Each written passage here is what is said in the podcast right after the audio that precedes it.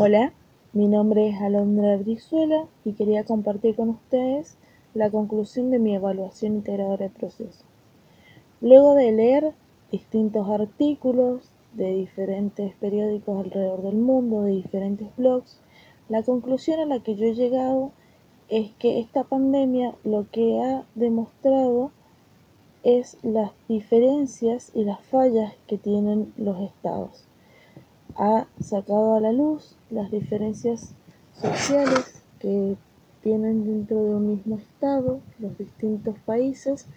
y también ha sacado a la luz cuáles sistemas económicos son los que estaban más preparados para afrontar una crisis como la ocurrida.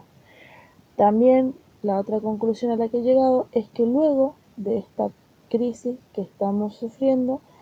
se vendrá otra crisis en la cual los países tendrán que definir